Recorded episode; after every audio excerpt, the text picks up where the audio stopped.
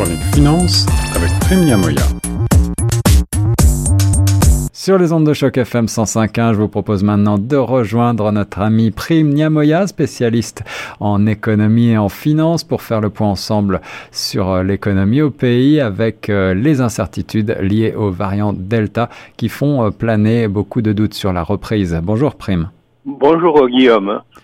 Euh, pour commencer, Prime, sont, euh, quelle est l'analyse de l'économie actuelle? Est-ce que euh, les économistes considèrent que malgré tous les ralentissements dus aux fermetures, eh bien, l'économie a bien résisté?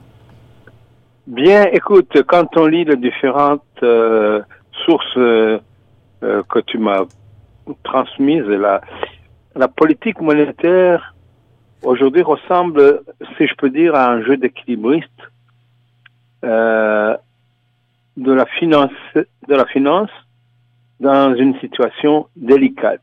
Il y a des, des opinions contrastées suivant les, les spécialistes, mais on sent quand même qu'il y a une certaine convergence vers la euh, de, une reprise légère globale, telle que ça a été souligné par euh, Jeannette Yellen dans Radio Canada. Ouais mais que la menace du variant Delta est quand même là pour stopper à tout instant cet élan.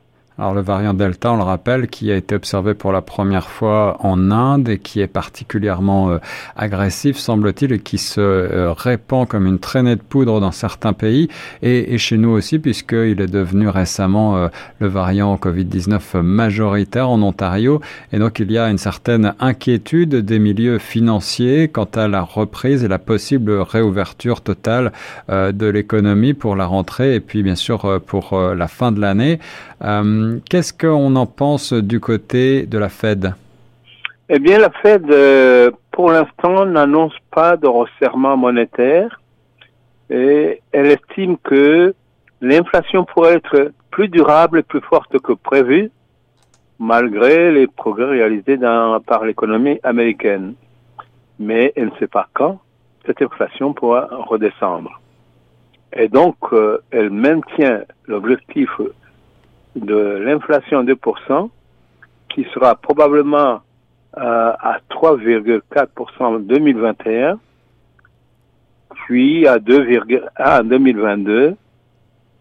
Et, mais il faut noter également que le FMI produit des chiffres légèrement supérieurs. Alors en effet, oui, ce sont des indicateurs euh, globaux, euh, ceux de la Réserve fédérale américaine et puis ceux du FMI, euh, qui sont très observés, je crois, par les, les économistes, même si tout peut changer. Mm, tout à fait.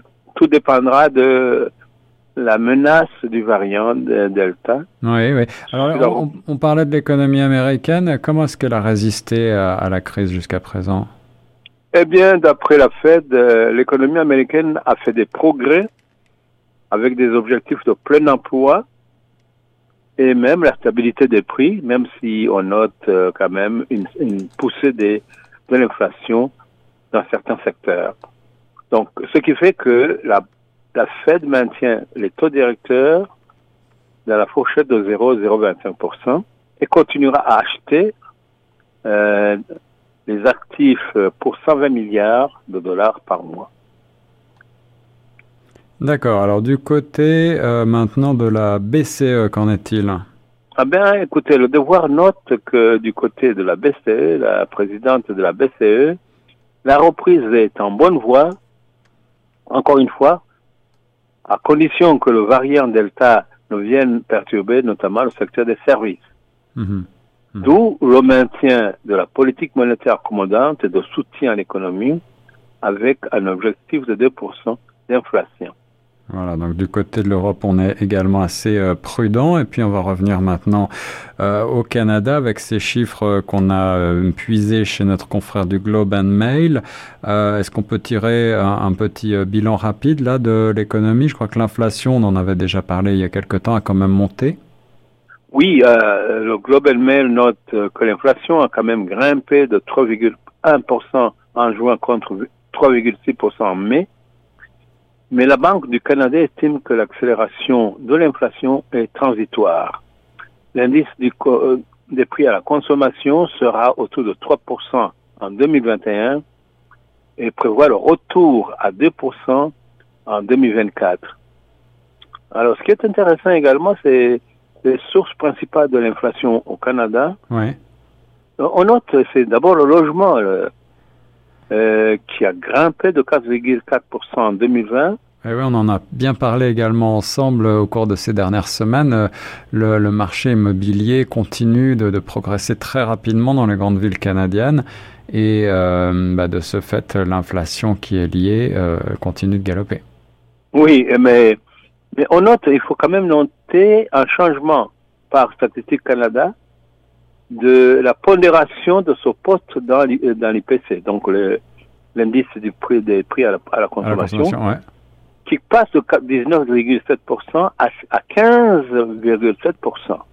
C'est-à-dire que ce poste diminue dans le panier des ménages pour refléter en quelque sorte le changement des habitudes de consommation dans ce secteur. Et ça c'est important. Comme on avait souligné précédemment d'ailleurs. Oui, en effet. Euh, le, transport est également en hausse Le transport est également en hausse de 5,6% à cause de la pénurie des semi-conducteurs qui a, en quelque sorte arrêté ou ralenti la production des voitures nouvelles. Ouais. Et aussi la location des véhicules anciens dont les prix ont grimpé jusqu'à 30%. C'est la même chose d'ailleurs aux États-Unis. Eh oui, ça c'est assez surprenant. Donc il y a une brève pénurie qui a fait euh, rebondir les prix là, mais ce sont certainement des phénomènes assez euh, euh, transitoires. Et puis pour terminer, est-ce que la Banque du Canada va modifier sa politique monétaire? Non, d'après la Banque du Canada, la politique monétaire reste inchangée à 0,25%. Et je pense que pour les raisons qu'on vient de citer, toute modification du taux d'intérêt pourrait évidemment entraîner des conséquences sur à la fois sur le logement, sur les prêts hypothécaires, etc., et sur euh, les, les, les obligations à très long terme. Ouais, ouais. Alors comme d'habitude, on, observe un petit peu l'économie euh, à rebours et donc là, on obtient euh, des chiffres que l'on peut analyser qui sont ceux du début de l'année. On, attendait beaucoup euh, avec le déconfinement un rebond de l'économie. Qu'en est-il? Oui, Finance et Investissement note que la, la première contraction de l'économie canadienne a eu lieu en avril 2021. En avril, d'accord.